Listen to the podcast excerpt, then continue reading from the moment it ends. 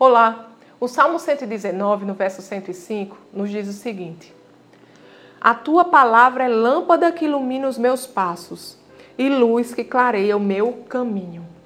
Amados, a palavra de Deus é o nosso manual de instruções. São as instruções de Deus para a nossa vida. É ela que ilumina a vontade de Deus para nós. Nela, nós aprendemos quem Deus é, o caráter de Deus e também a vontade de Deus para nós.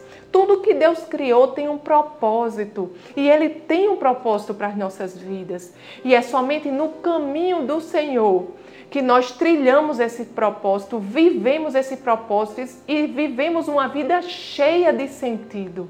Que nesta manhã possamos nos debruçar sobre essa palavra, confiar nesta palavra, confiar que Deus vela por ela para cumprir Confiemos no Senhor, confiemos nos seus direcionamentos, porque Ele cuida de nós e Ele tem um plano para a nossa vida. E é apenas nestes planos, vivendo esses planos e trilhando esse caminho, que seremos totalmente plenos e viveremos uma vida cheia de sentido.